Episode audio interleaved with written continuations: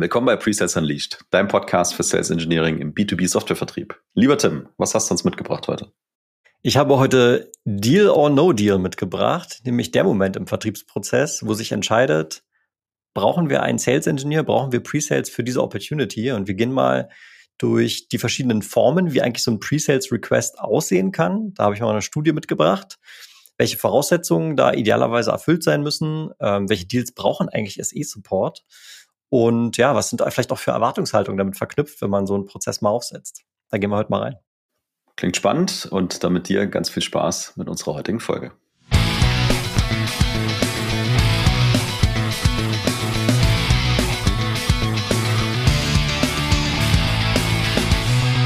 Ich bin Tim. Ich bin Jan. Gemeinsam etablieren wir Weltklasse Pre-Sales im deutschsprachigen Raum und machen dich zum Sales Engineering Rockstar. Wir helfen dir, deine Pre-Sales-Fähigkeiten zu entfesseln und kontinuierlich weiterzuentwickeln. Für mehr Spaß in deiner Rolle, höhere Winrates und begeisterte Kunden.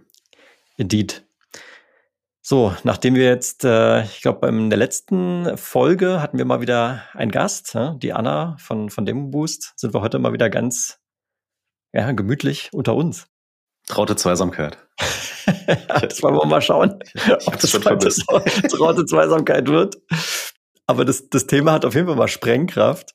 Äh, ich würde behaupten, Sprengkraft nicht unbedingt jetzt zwischen, äh, zwischen uns beiden mit der SE-Brille, aber Sprengkraft im Sinne von, äh, wie bringe ich eigentlich meine Vertriebs- und meine Pre-Sales-Organisation äh, sauber zusammen. Und da gibt es einen kritischen Moment, nämlich genau der Punkt, wo es dann eben heißt, okay, wir brauchen jetzt hier, wir haben eine Opportunity, ne, wahrscheinlich irgendwie so eine Stage Zero, Stage One Opportunity. Wir sagen, okay, dieses Ding braucht jetzt SE-Support, wir brauchen hier Pre-Sales. Und äh, das ist durchaus ein Reibepunkt. Das äh, durfte ich selber in der Vergangenheit schon beobachten. Du und ich, wir haben über die Jahre hinweg immer wieder mal darüber philosophiert und haben da ja sogar dann auch mal solche Engagement-Modelle oder wie ich es jetzt im Englischen tatsächlich noch besser finde, so ein Code of Conduct äh, mal definiert, um das möglichst sauber zu machen. Und da wollen wir heute mal, mal inhaltlich reingehen. Ja, lass knallen. Wie schon versprochen, ich fange mal mit ein paar Statistiken an und ähm, ich komme nicht drum rum, nochmal hier diesen äh, SE Workload und Salary Report von Consensus zu zitieren, weil das äh, eine der wenigen Quellen ist, die uns zur Verfügung steht. Und die haben eben abseits von Workload und äh, Gehältern, dazu haben wir schon intensiv in einigen der früheren Folgen gesprochen, haben die tatsächlich auch mal erfasst, wie eigentlich diese Pre-Sales-Zuweisung erfolgt in den Companies. Und die haben ja da immerhin äh, über, ich, ich meine, über die Welt gesehen, über, über 1000 Leute, die sogar geantwortet haben. Also das ist schon repräsentativ. Und da zeigt sich, dass eine Zuweisungsform die absolut dominante ist. Äh, und ich finde es persönlich auch wenig überraschend. In 53 Prozent der Fälle der Antwortenden erfolgt eine Zuweisung des SEs beziehungsweise der Pre-Sales äh, Kapazität äh, durch eine direkte Assoziation mit dem Account Executive. Also in anderen Worten, einfach gesprochen, ich habe auf der linken Seite Marc, Moritz, äh, Bert und Stefan als Account Executives. Und das sind jetzt wirklich vollkommen willkürlich gewählte Namen und diese Menschen habe ich noch nie gehört. Kleiner Spaß am Rande. Und auf der rechten Seite habe ich mich als SE. Das heißt, wir haben also ein Ratio von, von 4 zu 1 in dem Beispiel und eine direkte Zuweisung. Und jede Arbeit, die ich als SE in diesem Fall leiste, arbeitet eben diesen vier Account Executives zu. Ja. Bei Miro haben wir das genannt äh, Pod-Modell, weil es im Prinzip die feste Zuweisung war. Also mit 53 Prozent äh, mit Abstand die populärste Variante. Dann gibt es noch äh, die zweitgrößte, äh, ist mit 35 Prozent der sogenannte Shared Pool. Das heißt, ich habe auf der linken Seite, keine Ahnung, vielleicht 10, 15 Account Executives. Auf der rechten Seite habe ich, keine Ahnung, drei bis fünf äh, SEs. Und äh, dann wird praktisch eine Opportunity reingegeben, wo es heißt, hier brauchen wir Support und dann wird eben äh, dementsprechend ein SE ad hoc, wo gerade Kapazität frei ist, äh, eben assoziiert. Du bist noch bei mir? Du guckst wie so ein fragendes Eichhörnchen, lieber Jan. Ich, bin, ich, ich, ich höre dir aufmerksam zu. Ich habe schon ein paar Fragen im Kopf, aber ich lass dich erstmal labern, wenn du schon so im, so im Flow bist. So, und was ich hier ganz cool finde, also das ist dieses Shared Pool Konzept, da gehen die jetzt in der, in der Studie nicht tiefer drauf ein. Wir beide haben darüber schon mal philosophiert, was ich ganz cool finde, wenn du das so eine Art als, als Art Marktplatz machst. Ne? Gerade in der Kombination, wenn du vielleicht so ein, äh, eine variable Komponente hast, die auf eine individuelle Quote abzielt, also nicht eine Teamquote, sondern eine individuelle Quote. Also ich als SE sage, keine Ahnung, ich habe jetzt eine Quote von 800k für, für dieses Fiskaljahr. Und wenn ich dann sage, okay, ich habe hier beispielsweise ein, ein, ein, ein, ein Slack-Channel oder ein MS Teams-Channel, wo die AEs, also ihre Opportunities reingeben können und sagen können, hier übrigens 200k Opportunity, ich brauche Support, wer kann helfen? Dass man sich sozusagen auf der SE-Seite so ein bisschen darauf bewirbt und sagt, hey, hier, ich habe Bock, dir, äh, dich dabei zu unterstützen. Ähm, habe ich jetzt so in der Praxis noch nie erlebt. Das ist mehr ein, ein Konstrukt, den, was ich in meinem Kopf habe. Ich könnte mir aber vorstellen, dass wenn man da die Incentives äh, gut setzt und da eine gute Kultur hat, dass es richtig gut funktionieren kann, ähm, eben mit Spaß am Erfolg daran zu arbeiten. Also Stichwort Marktplatzmodell. Spannender, spannender Gedanke. Jetzt hätte sofort drei Dinge, die, die, die ich dir dagegen um die Ohren haue, aber das ist ja gar nicht das Thema heute. In der Tat heute nicht das, heute nicht das Thema. Und ich glaube, da ist äh, durchaus auch, da muss man vorsichtig mit sein. Ich bin schon bei dir, aber lass uns da nicht ins Detail gehen, weil wir haben eine Menge Content für heute. Ähm, und ich bin hier, bin hier noch am Anfang. Äh, um kurz der Vollständigkeit halber, was gab es noch für andere Zuweisungsformate? Äh, das Schlechteste in meinen Augen war tatsächlich das dritthäufigste. Äh, die AEs suchen sich einfach selber aus. Also ich bin AE, brauche jetzt hier SE-Support äh, und sage einfach, hier komm, Jan, du hilfst mir. Hey, komm, Claudia, du hilfst mir. Ja, das glaube ich hat Problematiken, weil du damit solche persönlichen Präferenzen aufbaust und vielleicht gar nicht immer den besten Fit bekommst, sondern einfach da dann Leute zusammenarbeiten, die sich vielleicht gut verstehen, was aber jetzt inhaltlich nicht unbedingt der beste Fit ist. Und ich halte es für schwierig, insbesondere wenn du auch so eine, eine gewisse Diversität im Team hast. Vielleicht sind da more Senior-Leute dabei und dann Leute, die ein bisschen Junior sind. Die Junior-Leute müssen sich erst ihren Ruf erarbeiten und so. Ich glaube, es ist schwierig, wenn man es alleine in der Hand des Vertriebes lässt, sich aussuchen zu können, wer mit wem zusammenarbeitet. Und dann zu guter Letzt, klar, solche naheliegenden Dinge wie sowas wie Geografie. Ne? Also habe ich persönlich auch schon erlebt. Hier ein Kunde von uns hat es auch gerade die bauen in Italien ihre Präsenz auf. Ne? Ich damals war dabei einer der ersten SEs in Deutschland. Dann ist ja klar, also wenn es halt nur einen SE in Deutschland gibt, dann braucht man nicht drüber diskutieren, wer an den Opportunities unterstützt. Es ist dann eben die, der SE in der oder die SE in der Region. Genau, und dann vielleicht noch das letzte, ähm, das war bei SAP tatsächlich, äh, habe ich das gesehen, ähm, so nach Spezialisierungsgrad. Ne? Dass du sagst, okay, ich habe halt so ein breites Produktportfolio, so ein breites Lösungsportfolio dass die SEs auf bestimmten Lösungen spezialisiert sind und dann sich aus den Opportunities heraus, je nachdem, wo der Fokus des Themas ist, sich automatisch ergibt, okay, also wenn es das Thema X ist, dann kann es auch nur SE Y oder Z sein, weil das sind die Spezialisten dafür. Alle anderen wären gar nicht so gut geeignet. Hm.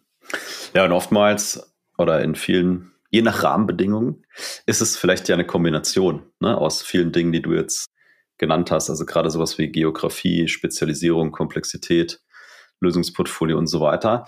Und jetzt musst du mir natürlich mal helfen. Also direkte Zuweisung, hast du gesagt, ist hier das, das, das, das meiste. So, Tim hat äh, vier Leute im Sales, mit denen er mal zusammenarbeiten soll. Aber das ist ja kein Freifahrtschein, oder? Dass da jeder von den vier dauernd kommt und sagt, hier, mach mal hier, mach mal da, sondern dann gibt es da vielleicht so ein paar Hürden zu nehmen, bevor du dann wirklich mit denen engagest, obwohl ihr so eine Pod-Zuordnung mal initial aufgesetzt habt.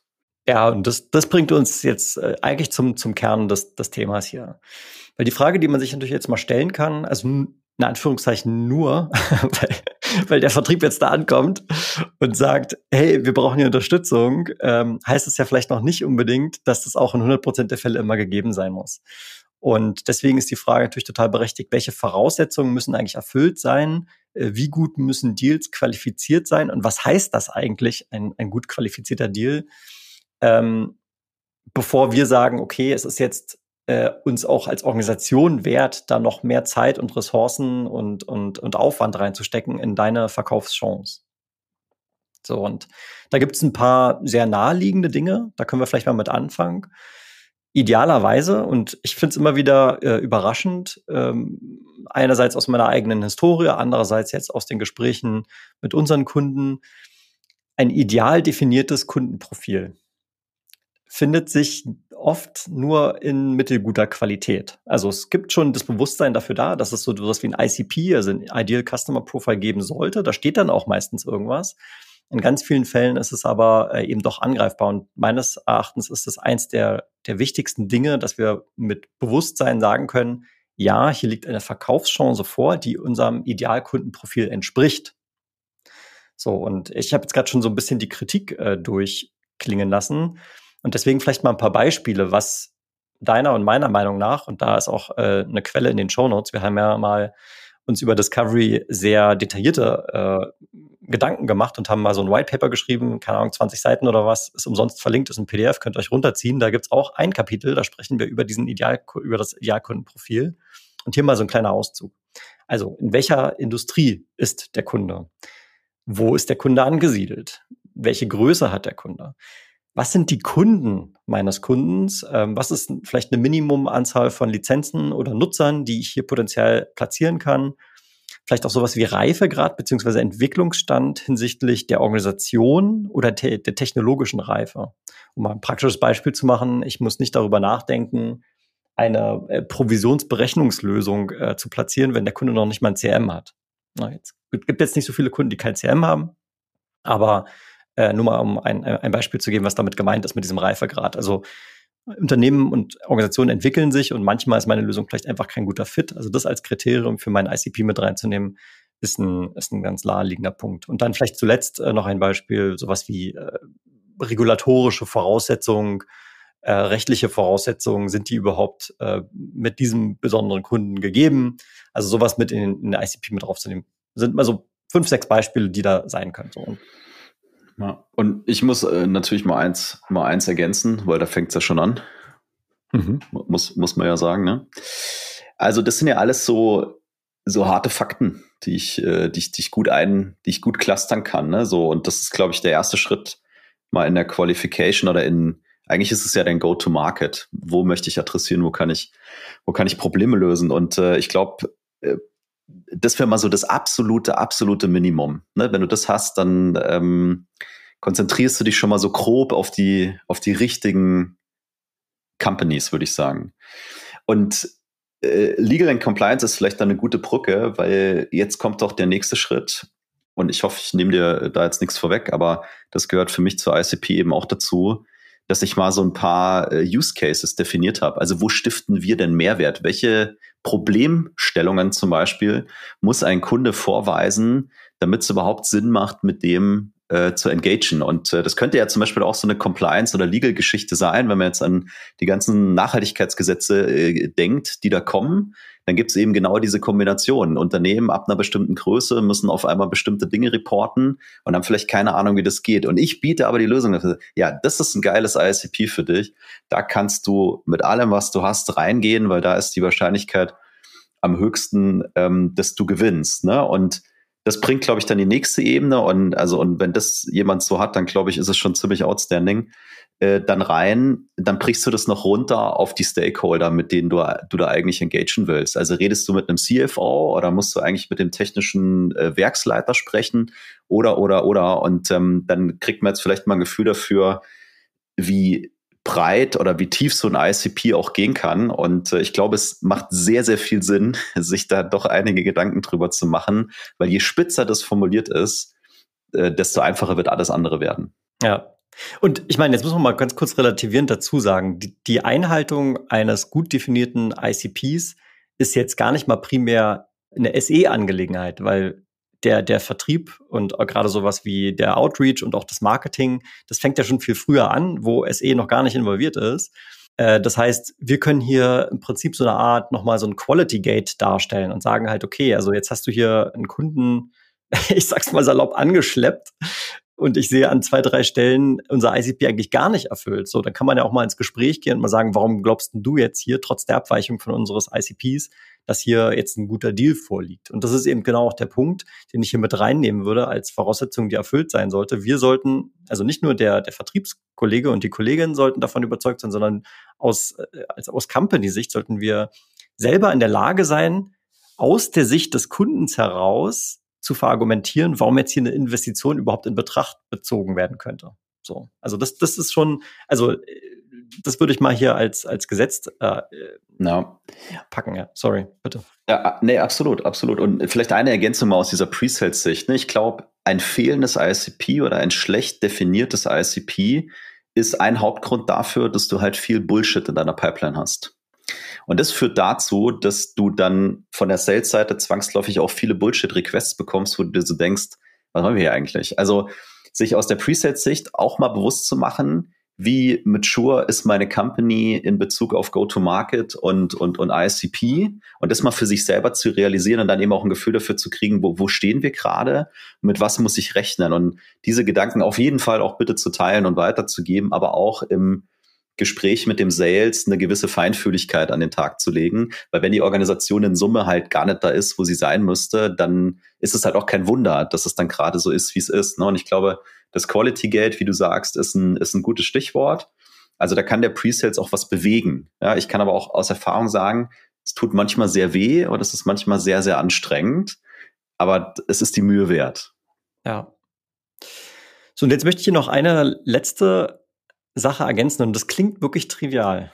Ich weiß aber auch hier aus der Erfahrung, es ist nicht trivial. Ganz stumpf. Bitte ein Eintrag im CRM ich weiß nicht, irgendwann habe ich mal aufgehört zu zählen, wie viele Anfragen ich von meinen Vertriebskollegen bekommen habe hinsichtlich, ey Tim, hier ist der Termin, kannst du mal unterstützen? Und ich so, okay, zeig mir mal bitte mal die Opportunity. Ne? Und gerade in dem Modell, was ja am, am populärsten ist, nämlich das POD-Modell, wo du eine konkrete Zuweisung von SE zu AI hast, da ist möglicherweise vielleicht gar kein Prozess mehr zwischengeschaltet, da ist möglicherweise der, der Pre-Sales äh, Manager gar nicht mehr involviert, sondern das, da gehen die AEs dann auf ihre zugewiesenen SEs zu. Und dann hast du aber eben genau dieses Thema, ja, wir sind noch hier so am Anfang und so weiter. Und dann wird's halt äh, so ein bisschen, so ein bisschen weichgespült. So, also ein Eintrag im CRM, äh, wo eine Verkaufschance angelegt ist, wo ich nachlesen kann, so mit wem hast du gesprochen, was waren die Themen, was ist die Problemstellung. Also so, so ein Basissatz an, an Informationen, das würde ich hier schon mal sagen. Spätestens jetzt ist der Zeitpunkt mal, da so, ein, so einen Eintrag anzulegen. Ja. Und das, was du ansprichst, also auch mal an, an, an die Manager adressiert, ne? ich glaube, das ist ein ganz, ganz wichtiger Punkt. Ich würde sagen, je schlechter dieses ICP-Thema ähm, und alles, was damit zusammenhängt, definiert ist, beziehungsweise gelebt wird, desto stärker brauchst du irgendeine klärende Instanz dazwischen. Weil desto mehr Müll wird da einfach reinkommen. Und äh, du hast gerade gesagt, Ratio 4 zu 1 oder 1 zu 4. Äh, das heißt, die SE-Ressource ist noch knapper als die Sales-Ressource. Also du brauchst irgendwas, wo du entscheiden kannst, wo gebe ich denn jetzt äh, diese wertvolle Ressource Pre-Sales sozusagen rein. Und es sollte halt besser was sein, wo, wo wir richtig Kohle für die, für die Company verdienen können. Also mein Idealbild ist auch, dass ich den Manager eigentlich nimmer brauche, damit die beiden ausmachen, wo jetzt einer engaged. Aber dafür muss ich einiges an Voraussetzungen schaffen. Und wenn ich kein funktionierendes ICP habe und es nicht gelebt wird, dann würde ich behaupten, es ist relativ unmöglich, dass es gut funktioniert. Ja, und ich, ich möchte das gerne noch greifbarer machen mit einem konkreten Beispiel. Äh, es ist ja immer so, dass du aus der SE-Seite die wird nicht langweilig. Es gibt immer genug Sachen, wo man theoretisch drauf arbeiten könnte, eben aufgrund des Ratios, was du gerade angesprochen hast. Und ich habe kürzlich ähm, mich mal mit dem Nico Pascha von Personio unterhalten. Der wird ja auch mal in den Podcast kommen, hat er, hat er mir schon versprochen. Ich bin schon sehr gespannt auf das Gespräch. Der war nämlich damals der erste SE für Personio in Deutschland und war damit konfrontiert, dass da schon, ich glaube, hunderte von, von Sellern äh, bereits anwesend waren. So. Und er war der einzige SE. Das heißt, Priorisierung war das absolute wichtigste Thema für ihn, weil er genau entscheiden musste, okay, wo investiere ich jetzt meine Zeit und meine Gehirnkapazität? So, und äh, also das ist einfach der Punkt hier. Und das führt uns dann auch zum, zum nächsten Punkt. Und hier stellt sich ja, wir, wir, wir reden ja ab und zu mal, äh, in vergangenen Folgen haben wir mal so über Product-led Growth, ne, darüber gesprochen. Wir haben darüber gesprochen, ich kann auf eine Webseite gehen, ich hinterlege meine Kreditkarte, ich kaufe das Ding fertig, hat nicht mal mit einem Vertrieb geredet. So, das ist sicherlich die einfachste Form, weil, weil das Produkt sozusagen in sich selbst erklärend ist. Und dann habe ich auf der, auf der anderen Seite des Komplexitätsgrades, habe ich keine Ahnung, irgendwelche Warenwirtschaftssysteme, die von sich aus schon mal 30 Integrationspunkte haben und äh, 50 Prozesse abbilden müssen, mal Minimum, wo ich natürlich eine extrem hohe Komplexität habe und sich die Frage nicht stellt, ich brauche natürlich Vertrieb und wahrscheinlich brauche ich sogar noch irgendwie ein SE, weil das einfach äh, alleine gar nicht abbildbar ist. So. Und daraus ergibt sich dann auch die Frage, welche Deals brauchen eigentlich diesen SE-Support? Weil du hast ja in, selbst in einer Organisation hast du ja manchmal ein gewisses Portfolio. Äh, vielleicht hast du mal äh, die eine Sache, auch das hatten wir jetzt in, in kürzester Zeit zweimal mit Leuten, mit denen wir gesprochen haben, die haben eine Hardware-Komponente und eine Software-Komponente in ihrem Portfolio. Du kannst beides aber auch einzeln verkaufen. So, die Hardware-Komponente ist äh, tatsächlich in den beiden Beispielen eher transaktionaler Natur. Da ist der Vertrieb involviert, SEs aber nicht involviert. So, jetzt stellt sich die Frage, alles klar, wenn ich, äh, so kann ich es natürlich einfach trennen, immer wenn, wenn sozusagen die SaaS-Komponente involviert ist, nehme ich vielleicht SEs mit rein. Aber da wiederum, naja, okay, bei diesen äh, 5K-Deals äh, für, für, äh, für solche kleineren Deals brauche ich es da auch. Ne? Also das ist genau das, was man dann da mal aufschreiben darf. Äh, was ist die Komplexität des Deals, beziehungsweise was ist eben das Problem, was es hier zu lösen gilt? Und äh, ist das, ich sag mal, anspruchsvoll genug, dass wir wirklich zwei Menschen darauf arbeiten lassen wollen oder, oder reicht eben vielleicht doch äh, nur einer? Und, und das ist eigentlich äh, die, die wichtigste Frage hier dabei. Welchen Beitrag kann der SE eigentlich leisten, um die Erfolgschancen zu erhöhen? So, also erstmal, ist das überhaupt so? Kann ein SE die Erfolgschance erhöhen? Und wenn ja, um wie viel? So, und dann habe ich im Prinzip die Möglichkeit dann zu priorisieren, nämlich überall dort, wo das die Antwort ja ist und wo äh, die, die Möglichkeit oder die Wahrscheinlichkeit am höchsten steigt, dass das so ist, dass wir, wir erfolgreich sind. Das sind die Deals, auf denen ich meine SEs setzen möchte. Und was du jetzt eben äh, noch dazu nehmen kannst, klar, über Dealgröße habe ich gerade schon gesprochen. Äh, auch das kann man differenziert betrachten. Ne? Ich kann natürlich ganz einfach sagen, hey, äh, alle Deals ab 100k, SE-Support, fertig. So. Ist vielleicht auch ein bisschen zu einfach gedacht, weil vielleicht habe ich ja einen 120k-Deal, der eher transaktional ist. Kann ja mal sein. Viel, viel Hardware, ähm, einfach geklärt, Vertrag aufgesetzt, fertig. Also so ist es dann, so einfach ist es dann doch nicht. Und auf der anderen Seite habe ich vielleicht auch solche strategischen Sachen. Äh, wir haben, äh, da, da will ich jetzt den Namen des Kundens nicht nennen, aber ich sag mal großer, äh, großer deutscher Autobauer ähm, haben wir bei Miro als, äh, als sehr kleinen Kunden gehabt, aber mit einem massiven Upsell-Potenzial. So, jetzt steht da vielleicht ein 50k-Deal im Raum, wo du sagst, okay, also eigentlich nichts Besonderes, kann, kann der AE, die AE vielleicht auch alleine machen. Aber das Potenzial über die Jahre hinweg bei diesem Kunden ist so massiv, dass wir von Anfang an sagen, wir wollen unseren, äh, wie sagt man so schön im Englischen, put our best foot forward, ja. Also mit, mit sofort äh, mit, der, mit dem höchsten Anspruch in diesen Deal reingehen, weil wir einfach wissen, wenn wir es gut machen, steht noch sehr viel mehr Umsatz im Raum. Ja, und damit kriegst du schon wieder eine, eine ganz neue Komplexität rein. Ne? Eben haben wir noch drüber geredet, hier guck mal ICP und Use Cases und, äh, und, und, und Stakeholder, aber das ist nur eine Ebene. Jetzt bist du nochmal auf einer anderen Ebene. Du gehst jetzt nochmal, Komplexität kann ja beliebig tief und breit äh, werden. Das muss, muss eben defi definiert werden. Allein diese Frage sich mal zu stellen, äh, Erfolgschance erhöhen, was heißt das eigentlich? Ne? Also wo wo äh, addet es nochmal was zu dem, was der, was der AE äh, da schon, da schon reingibt. Ja. Also äh, ich finde auch da eine ganz große Bandbreite drin und auch da macht es halt einfach Sinn, diese Dinge mal zu diskutieren und dann mit einer Definition mal zu starten. Man malt immer so ein Idealbild und dann muss man es ja auch ein bisschen verproben und, und weiterentwickeln und es wird immer mal wieder was geben, was halt dann vielleicht vom Standardschema abweicht. Ja, so. Und das ist auch okay so. Ne? Es geht ja gerne darum, hier 100 Prozent zu erreichen, aber halt mal ein Grundverständnis zu haben, wann tun wir was. Und es wird relevanter, je größer die Organisation wird. Ne, solange du halt nur, keine Ahnung, diese fünf Leute bist und alle sitzen im gleichen Office und du bläst dir die Sachen über den Schreibtisch, kannst du das vielleicht sogar noch vernachlässigen, weil da funktioniert die Welt. Aber wenn die Organisation Faktor 10 ist, dann wird es so nicht mehr funktionieren. Und je früher äh, du dich damit beschäftigst, desto leichter wird es hinten raus werden, wenn, wenn diese Strukturen und Prozesse dann auch schon da sind. Ja, genau. Und ich möchte gerne auf den einen Punkt noch, noch eingehen, ähm, den du gerade, wo du gefragt hast, okay, also was, was heißt das eigentlich, die Erfolgschancen erhöhen? Und ein wichtiger Aspekt ist dabei eben auch genau, was so schön immer dieser Trusted Advisor Status genannt wird. Den wollen einerseits äh, unsere Vertriebskollegen natürlich erreichen, diesen Status aber auch ganz klar äh, wir im Pre-Sales.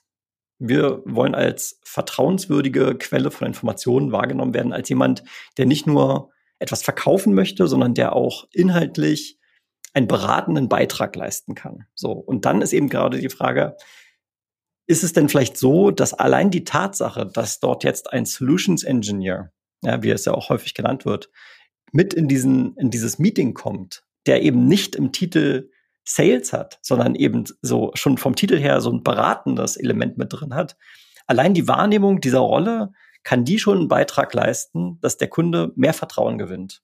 So, idealerweise natürlich nicht nur, weil da die Rolle steht, aber das mal als erster Schritt. Und dann natürlich auch in der Art und Weise, wie wir uns dann in dem Call geben äh, und, äh, und dem Kunden eben unterstützen. Advisor.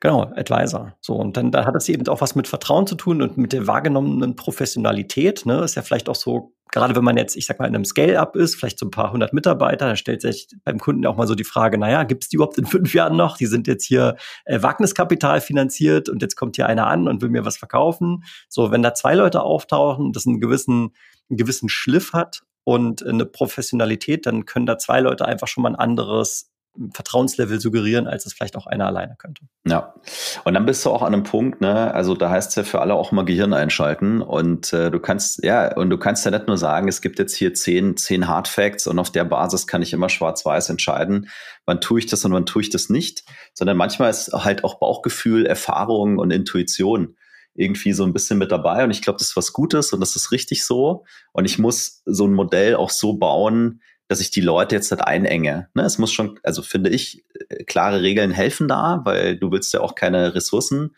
am Ende des Tages verschwenden. Die sind wertvoll für, für dein Unternehmen. Aber du musst den Leuten schon auch die Freiheit äh, so ein bisschen lassen und es muss gegenseitiges Vertrauen da sein, äh, dass ich als Presales grundsätzlich mal unterstelle, der AE hat äh, best, äh, best positive intention in mind und, und will hier was Gutes machen und umgekehrt genauso. Ne? Wenn der SE mal eine kritische Frage stellt, dann also macht er das nicht, um mir ans Bein zu pinkeln, sondern mit, mit einer guten Intention. Also das ist, glaube ich, ein wichtiger Aspekt. Und ein, ein allerletzter Punkt vielleicht.